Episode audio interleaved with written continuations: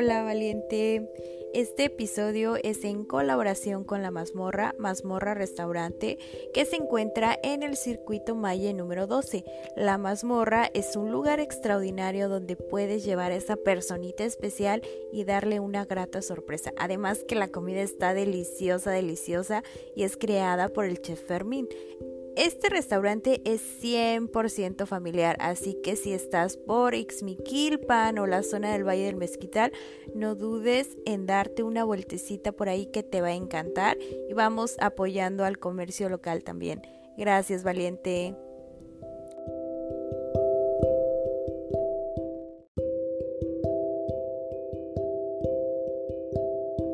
Bienvenidos a Valientes. Hoy está conmigo una mujer increíble.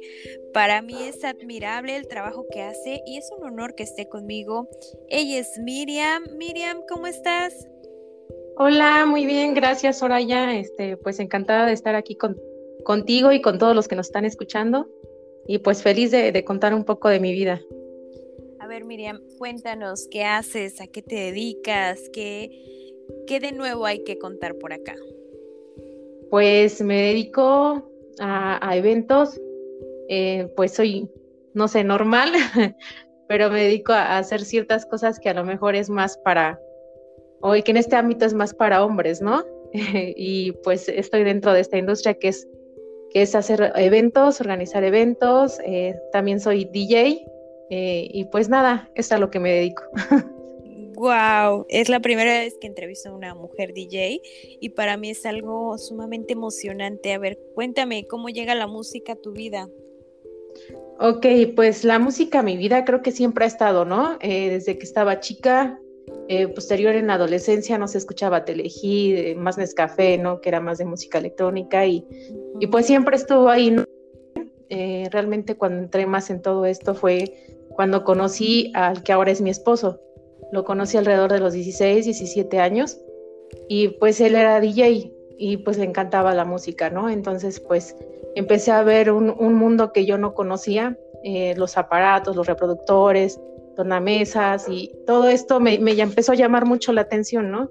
Y pues realmente él es el que me enseñó, me explicó y pues empezamos a trabajar de esto, ¿no? Realmente eh, cuando nos nos casamos, nunca imaginé que, que, pues nos íbamos a dedicar a lo que nos dedicamos ahorita, ¿no? Nunca fue como que un plan de vida, ¿no? Vamos a dedicarnos a esto y de esto vamos a vivir. Entonces, pues todo ha ido, se ha ido dando y pues hasta ahorita es lo que, lo que estamos haciendo, ¿no? Súper, a ver, mm, ¿cómo ha sido para ti este camino siendo mujer? Porque al principio me decías, bueno, es que hago cosas que en teoría se consideran más de hombres. Eh, ¿Cómo ha sido este camino para ti dentro de la música?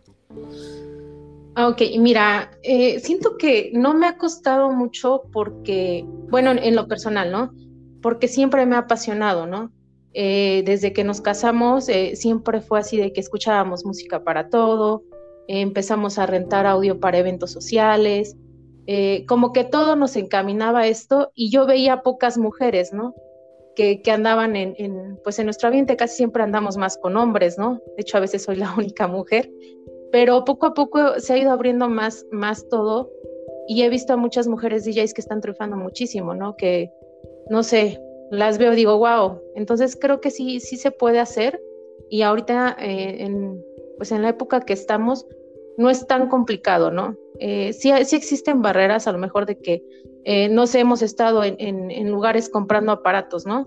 Y se dedican más, o, su mirada de los que venden se dedica más como que hacia mi esposo, ¿no? Entonces, yo estoy escuchando, veo, pero poco a poco toda esta industria ha ido cambiando muchísimo y, pues hay, hay más mujeres, este, pues en la mira, ¿no? Y eso está súper genial. Cuéntame, ¿qué sientes al tocar a, no sé, miles de personas, cuando estás tocando tu música a miles de personas? que ellas te escuchen y se mm, prendan con tu música, porque la música electrónica tiene como este toquecito de poder provocar fibras en, en los seres humanos de alegría, de saltar, de brincar, de estar en la fiesta.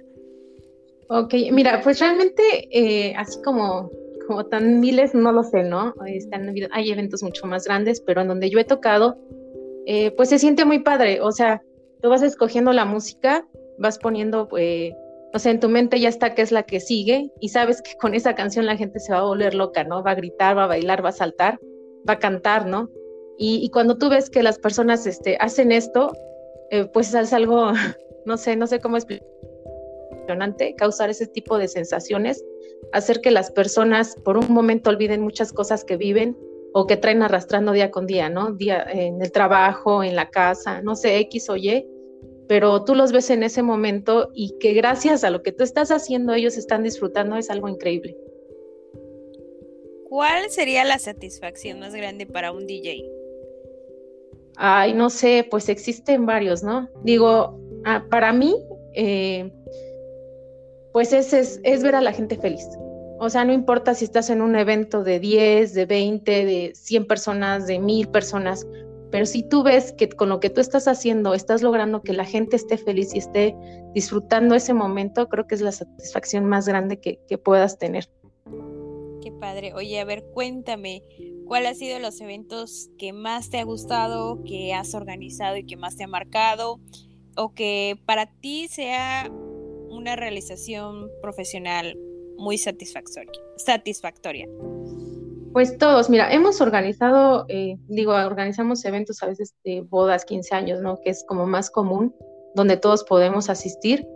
Y cuando tú ves a los novios contentos, pues es algo muy, muy bonito, que te agradecen tu trabajo, ¿no? Eso es algo muy, muy padre en cuanto a eventos más pequeños. Eventos más grandes, eh, no sé, ahorita el último que hicimos, que fue en las rutas de Tolantongo, eh, nosotros con, mi esposo, pues desarrollamos lo que es el evento, ¿no? Y de ahí tenemos muchas personas que nos apoyan y que gracias a ellos también se hace, pero eh, este último evento fue algo muy, muy padre porque después de pandemia se paró, bueno, después de pandemia empezamos a retomar todo, ¿no? Lo que fue el COVID y, todo, todo lo que se suspendió a nosotros realmente nos afectó muchísimo a los que nos dedicamos al 100% de esto. Entonces, volver a retomar y volver a agarrar vuelo para hacer todo esto es, algo muy, muy padre y, se nos queda mucho, ¿no? Hace hace un año, sí, en octubre del año pasado, hicimos un evento eh, que lo llamamos Desolate, que fue aquí en Tachado, en Ixinquilpan. Creo que casi todos los eventos que hemos hecho han sido eh, dentro del municipio, porque pues lo que queremos es, es darlo a conocer, ¿no? Es traer turismo, que, que sabemos que Ixmiquilpan depende mucho de, de lo que es el turismo, ¿no? Entonces, si nosotros podemos traer gente de otros lados, de otros estados, y que volteen hacia acá, pues es algo increíble. Em, en diciembre, no, en octubre del año pasado hicimos un evento, fue pasando un poquito pandemia cuando ya estaban las vacunas y metimos alrededor de 2.000 personas, 3.000 personas aproximadamente. Entonces, cuando hicimos ese evento, dijimos, es la pauta para que volvamos a arrancar y volvamos a hacer eventos un poquito más grandes, ¿no? Eh, lo que fue Tierra Group, que lo hicimos hace, fue el 18 de junio, pues realmente nos fue muy, muy bien vino gente de muchos lados, de Tampico, de Monterrey, de, de no sé, de un fin de, de, un sinfín de lugares. Entonces ver que toda esa gente quedó contenta y que pasó por nuestro municipio y que dejó una derrama económica dentro del lugar, pues es algo muy, muy padre, ¿no? Hacer que, que, que pues que tus sueños se hagan realidad y que tus sueños logren todo esto y que, que abarque pues una derrama para lo que es eh, el estado de Hidalgo o Ixmiquilpan o en este caso que fue Cardonal es algo muy muy bonito. Interesantísimo lo que hacen. Sobre todo me agrada que dices, lo hacemos también para traer turismo a nuestro municipio. O sea, estás ayudando a tu municipio y claro, también te estás ayudando a ti a generar ingresos, estás haciendo lo que te gusta. Mm, por aquí ya voy a empezar con unas preguntitas más personales. Claro, claro. ¿Qué te ¿Qué te motiva en realidad a hacer música, a hacer este tipo de eventos? ¿Qué me motiva? Eh, ver la, felicidad que causamos en las personas. Tanto las personas que trabajan con nosotros, que hacen equipo, los DJs eh, que vienen a tocar, amigos que, se presentan, que después suben videos emocionados, eh, a las personas que vemos felices en ese momento y después, porque después suben muchas fotos y nos etiquetan ver esa felicidad que causamos en las personas es algo, es algo increíble. Para Miriam, esto es un poquito más especial que los demás, porque tú tienes una condición especial y me gustaría que platicáramos un poquito más de esta enfermedad que llegó a tu vida y que ha marcado tu vida. ¿Nos quieres contar un poquito de esto? Ah, ok, sí. Eh, esto fue hace dos años aproximadamente. Iniciamos lo que es lo que fue pandemia en el mes de marzo por ahí, ¿no? Hace dos años. Eh, después de, pandemia, bueno, iniciando pandemia, lo que es de mayo, me dio un síndrome que pues la verdad ni, ni me imaginaba o ni lo conocía, ¿no? Eh, un síndrome que se llama Guillain-Barré. Este síndrome es un poco raro y no es tan conocido porque les da muy pocas personas. Entonces me dio este síndrome. Este síndrome em, pues afecta al sistema nervioso. Eh, lo destruye. El sistema nervioso está formado por mielina y por axones, que son como que la fuerza que da, bueno, pasa todo, todas las señales que manda el cerebro, pasan por los axones y pues hace que, tú tengas movilidad en el cuerpo, ¿no? Eh, mis axones y mi mielina se destruyeron a causa de este síndrome y pues dejé de caminar, de moverme, de, de realizar muchas actividades que como personas son normales, ¿no? No sé, servirte un vaso de agua, sentarte, bañarte, ¿no? Todas esas actividades pues yo no las podía realizar. Y pues eh, me dijeron que, que sí me iba a recuperar, pero con mucha terapia, ¿no? Eh, inicié terapias, buena alimentación y ejercicio.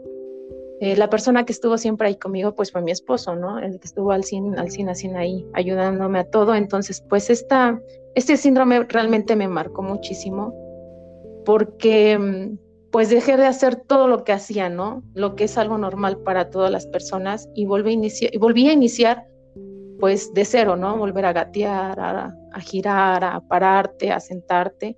Pues algo, fue algo muy, muy difícil para mí, pero realmente nunca, nunca me, nunca entré en depresión, ¿no? Y creo que es algo muy importante cuando, cuando tú tienes una enfermedad o, cuando te pasa algo malo en la vida, lo más importante siento que es no deprimirte y siempre pensar en, en, qué puedes hacer para mejorar eso y, echarle muchas ganas, ¿no?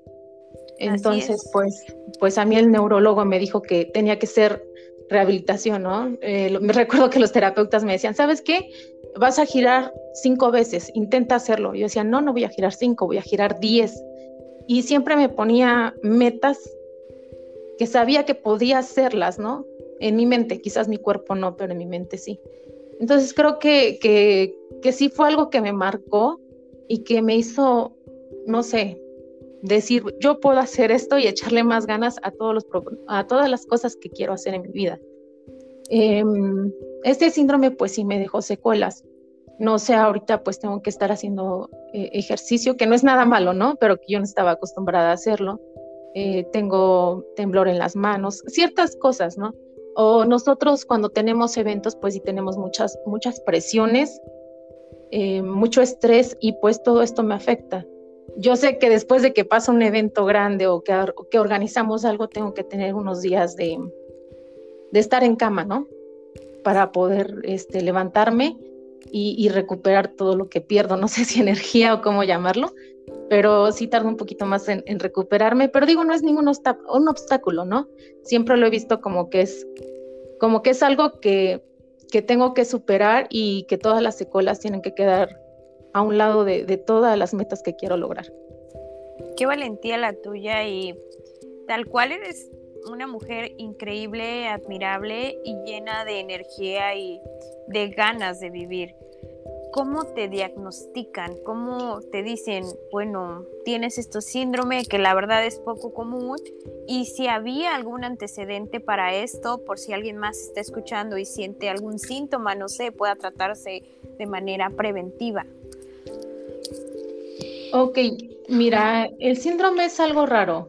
Eh, yo empecé a tener, em, mm, pues como, sentía que perdía la fuerza en las manos, ¿no? Como tipo hormigueo. Y, un día pues me di cuenta que no podía pararme bien de la cama, ¿no? Esto pasó en cuestión de dos, tres días. Eh, yo me empecé a sentir mal, le mandé mensaje al, doctor que siempre nos ve y me dijo, ¿sabes qué? Este, yo creo que te está haciendo daño porque tuviste una caída hace unos días, tienes que ver a un neurocirujano. Eh, yo saqué citas, saqué citas para hacer estudios. Esto pasó en tres días. El tercer día, cuando yo me iba a parar a, hacerme los estudios, pues me paré de la cama, pero me caí, o sea, literal ya no pude seguir caminando.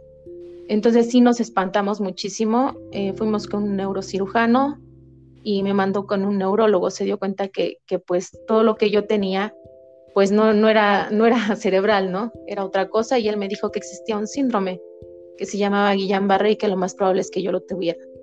Entonces fuimos con un neurólogo, sacamos cita, fue dentro de pandemia, o sea, todo esto lo tratamos de hacer lo más rápido posible, aunque pues los doctores no te recibían, eh, las cosas habían cambiado muchísimo, ¿no? Era muy difícil tener citas en muchos lados, pero pues gracias a Dios nosotros nos pudimos mover y encontramos un neurólogo muy bueno en Pachuca y fuimos con él, me mandó a hacer un estudio y pues efectivamente salió que, que mi sistema nervioso estaba dañado, no nada más la mielina que es la que recubre el sistema nervioso, sino los axones. Entonces, pues ya era un, daño un poquito mayor, pero que me iba a recuperar. Eh, sí tuve miedo porque pues no, no podía respirar al 100, los pulmones eh, no me respondían, no podía deglutir alimentos. Eh, fue, algo difícil en ese momento, y este, pero pues me sentí aliviada porque el neurólogo me dijo, te vas a recuperar, me empezó a contar de muchísimos casos de, de muchas personas que él ha tratado pero que le han echado ganas y que han vuelto a, hacer ser prácticamente como si fueran personas normales, ¿no? Que realmente a mí si me ven en la calle, pues ya no se nota, ¿no? Yo tenía miedo antes de salir a la calle, pues si, si choco con alguien en la calle o me roza y me caigo porque pues tuve muchas caídas, eh, me da un poquito de miedo, ¿no? Poco a poco he ido perdiendo eso y, y, este, pues si me ven en la calle me veo como una persona normal, aunque pues realmente sí tengo un poco de secuelas que, que no son, no son no se ven tanto a, simple vista, ¿no? Son más así de, cuando me siento mal, estoy en casa, me guardo unos días y estoy en cama, ¿no? Pero pues realmente lo superé y creo que, que si alguien me está escuchando y, tiene este síndrome o, ha tenido un familiar, eh, pues sabe de lo, que, de lo que estoy hablando, ¿no? Y que le echen muchas ganas a sus terapias cuando yo estaba en, terapias, llegó una, una señora que estaba con el mismo síndrome, pero le tenía poco que le había dado, ¿no? Entonces estaba en el, en el lapso donde tarda un poquito más la recuperación. Yo la veía llorando y me sentía muy mal porque decía, no tiene por qué llorar.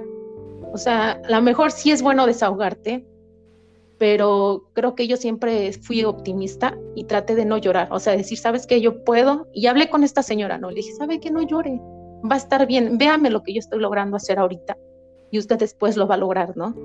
Entonces siempre hay que ser positivos y, buscar la solución de todas las de, todas las cosas malas que te pasen. Así es. Oye, ¿este síndrome tiene cura o ya es una condición que vas a tener de por vida? Las secuelas, eh, bueno, me he puesto a investigar, igual hay un grupo que se llama Sobrevivientes de Guillain-Barré, por si hay alguien que me está escuchando, este grupo lo, puede buscar, lo pueden buscar en Facebook a mí me ayudó muchísimo porque existían personas que ya tenía años que les había dado el síndrome, ¿no?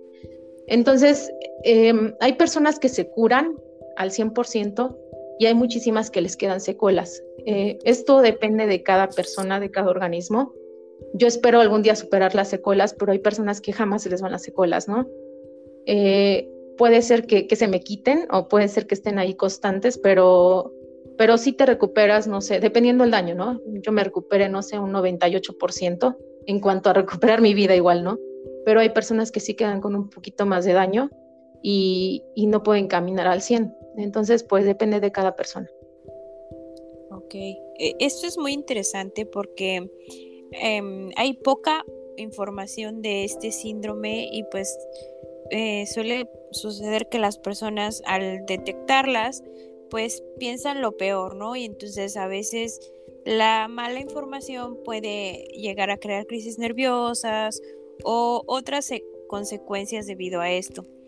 Te agradezco mucho que nos cuentes para que otras personas que hayan padecido de este síndrome, eh, de este síndrome, perdón, puedan estar conscientes de lo que es y que hay una cura y que hay una calidad de vida después de padecer el síntoma, el síndrome, perdón. Sí, o sea, yo recuperé mi vida, no sé, lo puedo decir al 100%, casi, ¿no? Em, creo que es cuestión de, saber llevar y, y, pues ver más lo que ganas que lo que pierdes, ¿no? Entonces, pues digo, recuperé mi vida, pude caminar. Siempre, siempre he visto que, que siempre hay que pensar en lo positivo, ¿no? Eh, no pensar en las secuelas, sino decir, bueno, pude, logré hacer esto, logré hacer lo otro. Y creo que todos los que tienen este síndrome, pues es la enseñanza que más te deja, ¿no? Valorar lo que tienes y, y apreciar lo que logras. O sea, no pensar en lo que perdiste, sino en lo que lograste. Así es. Hay un dicho por ahí que dice que nosotros nunca perdemos, sino que o ganamos o aprendemos. Y creo que en tu caso esta es la lección más grande que te ha dado esta enfermedad. Y para ti existe una vida, bueno, tu, tu, visión de la vida es diferente al tener el síntoma, el síndrome, a no tenerlo. Es decir, valoras más tu salud en este momento y quizás si hubieses podido prevenir algo, lo hubieras hecho. Sí, o sea, mira, casi no trato de pensar en, qué pude haber hecho, ¿no? Eh, claro. Me dio, no sé, me tocó, ¿no? Y, trato de, no pensar en, en, qué, pude haber hecho para que no me diera, ¿no? Porque en sí es, es inexplicable el por qué te da. Hay personas que les vuelve a, dar otra vez y hay personas que no, ¿no? Entonces yo espero, sea, de que no me regrese este síndrome, pero no, no, no me echo, a, o sea, no me he puesto a pensar en, en qué hubiera podido hacer para que no me diera, ¿no? Claro. Eh, eh, sí, en realidad es esto que, como tú acabas de decir, tomaste tu enfermedad como una posibilidad de crecer y no como algo, pues, que te, que te dejara caer, ¿no? O sea, es sorprendente cómo me dices que prácticamente volviste a nacer porque aprendiste a hacer todo de nuevo. Sí, así fue. Eh, me daba un poco de risa porque, digo, casi siempre trato de ver las cosas con humor y esto me lo ha enseñado mi esposo, ¿no? Él es una persona con, con mucho... Y, creo que es, algo importante, ¿no? Eh, había días que, él me gritaba, ya vete a comer, te estoy esperando, ¿no? Cuando sabía que yo no me podía levantar, ¿no? Eh, cosas así, a ver las cosas con humor y, y ver lo bueno de cada cosa y eso te ayuda muchísimo. Claro.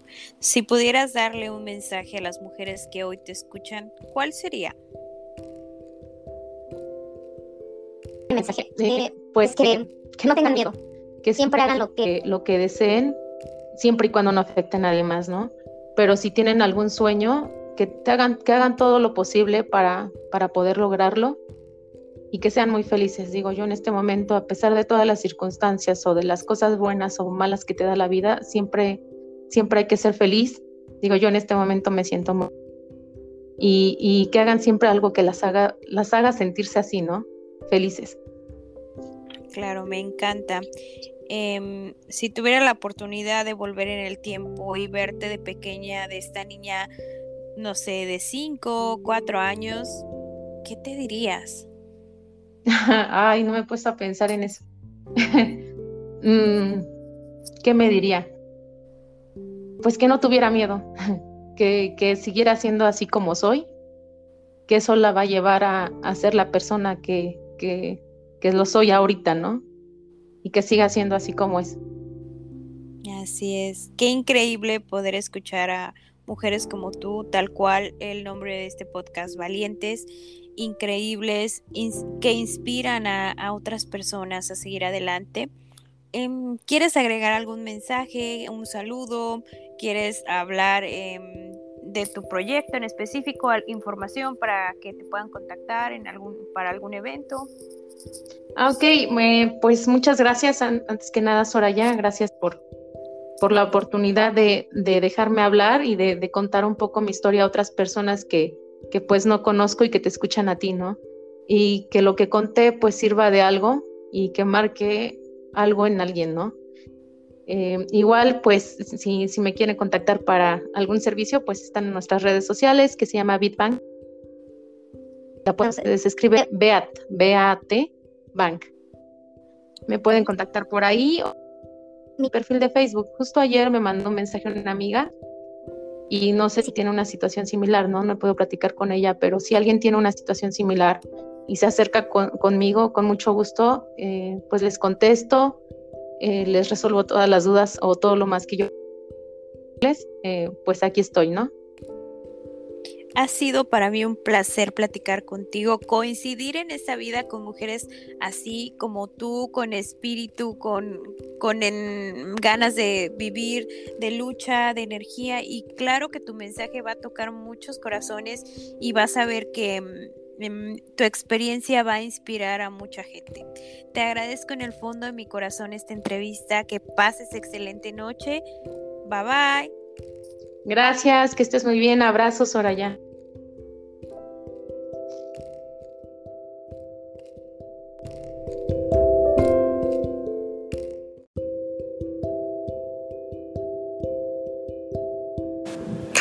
Esto fue Valientes. Gracias por escucharme. Si te gustó el episodio, compártelo con tus amigos y te veo en el próximo episodio. Gracias.